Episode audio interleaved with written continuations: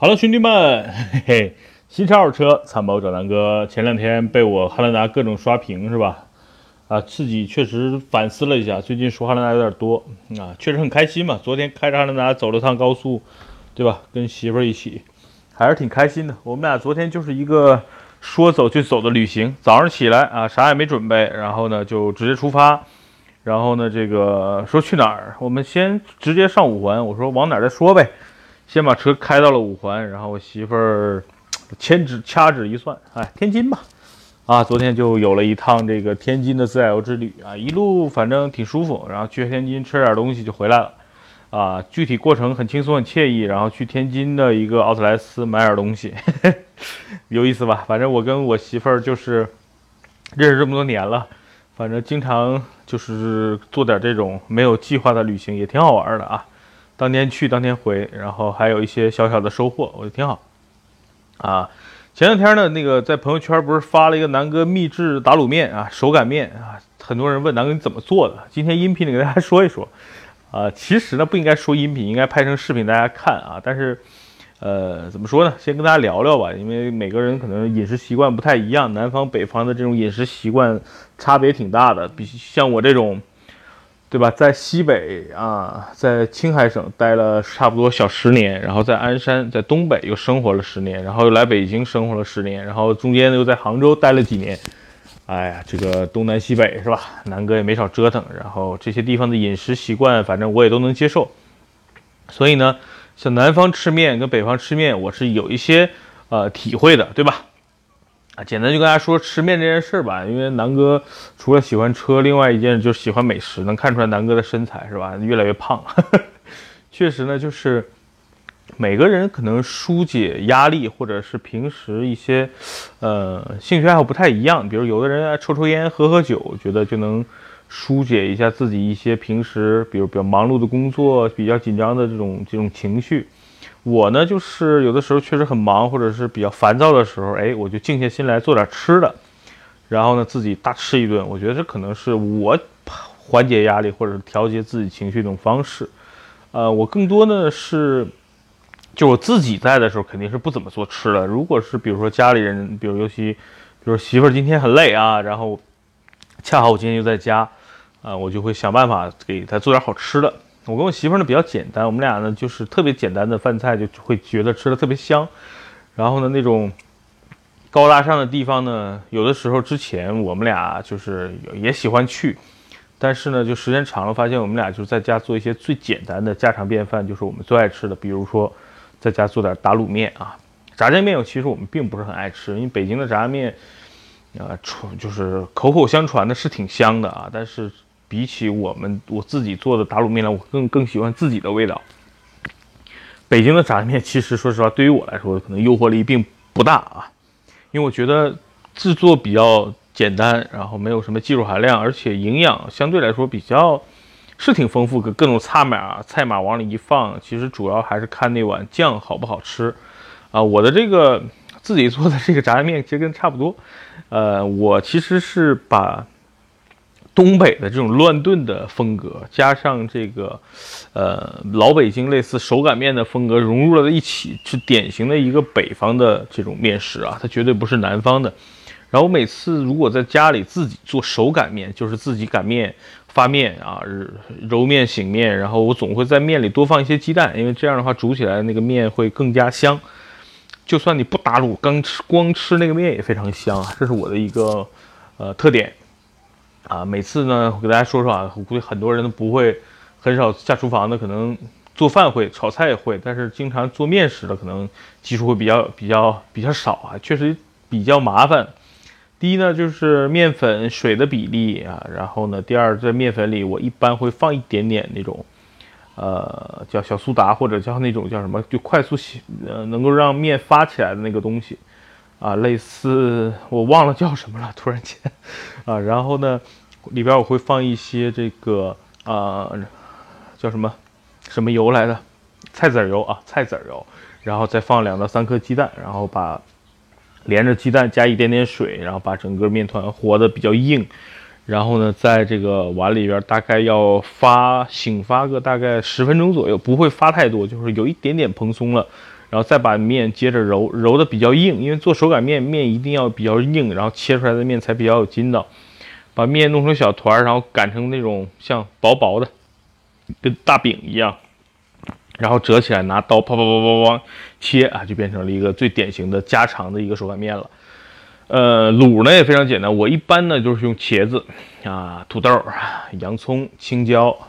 有的时候放一些南瓜，然后有的时候放点那个肉啊，五花肉，然后一起炖，就是典型的东北的炖法。然后步骤呢，回头拍成视频给大家讲讲。啊，这个面的特点就是，哎呀，这个卤特别的香，因为各种蔬菜一起炖嘛，对吧？乱炖，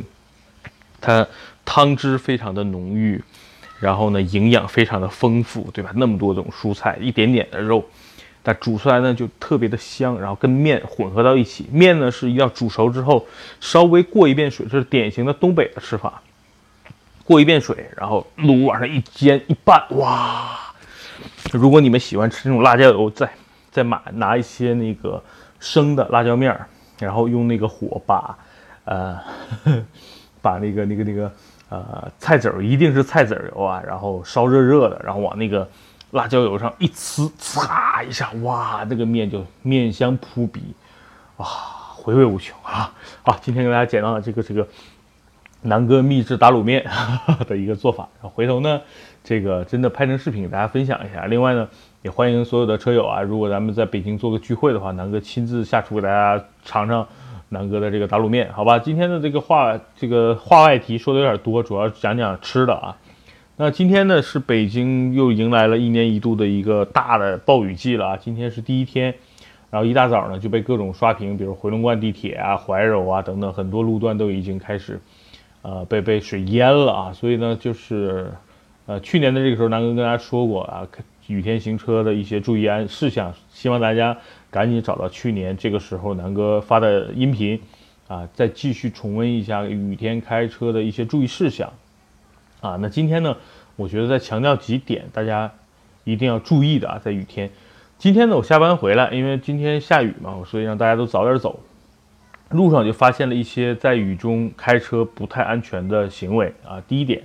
就是。真的下着大雨啊，然后能见度很差，你就真的不要经常去啊换道啊、加塞儿啊、并线了，因为真的视线受阻的情况下，就是你可能能看见后车，后车不一定能看见你，所以这种乱并线、乱加塞儿的现象，在雨天大家一定要戒掉，一定要慢，好吧？就别急了，下着雨大家都很着急，安安全全回家，我觉得平安才是第一的，不是不要争着朝夕哈，就是不要争着一分一秒了，这是第一点。第二点呢，因为我们下班的时候就能见度已经很低，整乌压压的乌云嘛，能见度很低的情况下，大家一定要把车灯打开啊！就算你不打车灯，你把前后雾灯啊、轮廓灯啊，或者是你车先进一点日间行车等等等等，该能亮的灯尽量亮起来，千万不要啊，就是为了省电也好，或者是自己忘了也好，就不开灯，因为真的是我并线的时候，就后边有一辆普拉多，大家知道老普拉多也是没有日间行车灯，没有这个。这个这个自动的大灯的，所以就是它灯真的是暗着的，然后它又是一台